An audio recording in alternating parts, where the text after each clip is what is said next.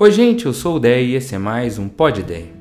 Lá em Romanos 16, Paulo escreveu assim: Sejam sábios no que diz respeito ao bem e simples no que diz respeito ao mal. Sábios no que diz respeito ao bem e simples no que diz respeito ao mal. Eu acho essa frase aqui muito curiosa, muito interessante, porque eu diria ela ao contrário. Para fazer o bem, seja simples, precisou faça, não precisa pensar muito. Já com as coisas más, seja sábio para não errar. Só que Paulo fala o oposto.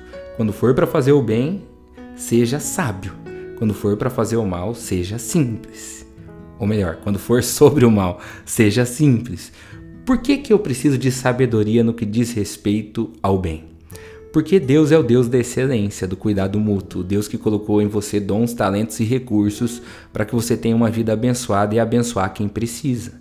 Não é só fazer o básico, jogar a mão na moeda do morador de rua e ir para casa achando que fez a boa ação do mês. É olhar ao seu redor todos os dias e com sabedoria pedir ao Senhor que te mostre onde é que você ainda pode ser melhor. Quem precisa de uma palavra de incentivo no seu dia a dia? Quem precisa de ajuda, de consolo? Você não está nessa vida à toa. Deus tem propósitos para você planejados desde antes de você nascer, diz a palavra.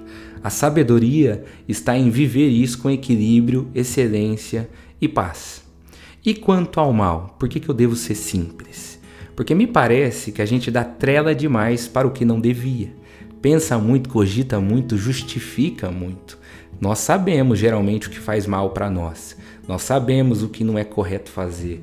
Nós sabemos o que nós não faríamos se estivéssemos na frente de outras pessoas. Nós sabemos que certos pensamentos são perigosos, que certas conversas são inadequadas, que certas palavras são agressivas. Portanto, seja simples. Jesus disse: seja o seu sim, sim, o seu não, não. Não fique inventando história. Não fique argumentando muito consigo mesmo para encontrar razões para justificar você fazer o que você sabe que não deve. Jeremias escreveu assim: Enganoso é o coração mais do que todas as coisas e desesperadamente corrupto. Quem poderá entendê-lo? Paulo escreveu: Vivamos dignamente como em pleno dia nós sabemos aquilo que não é do dia da noite, o que é oculto, o que não pode ser compartilhado, o que é sujeira. Mas a gente precisa ser simples e começar a admitir tais coisas.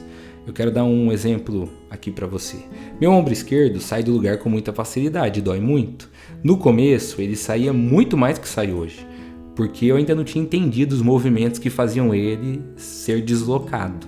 Agora está muito menos frequente, porque eu cuido.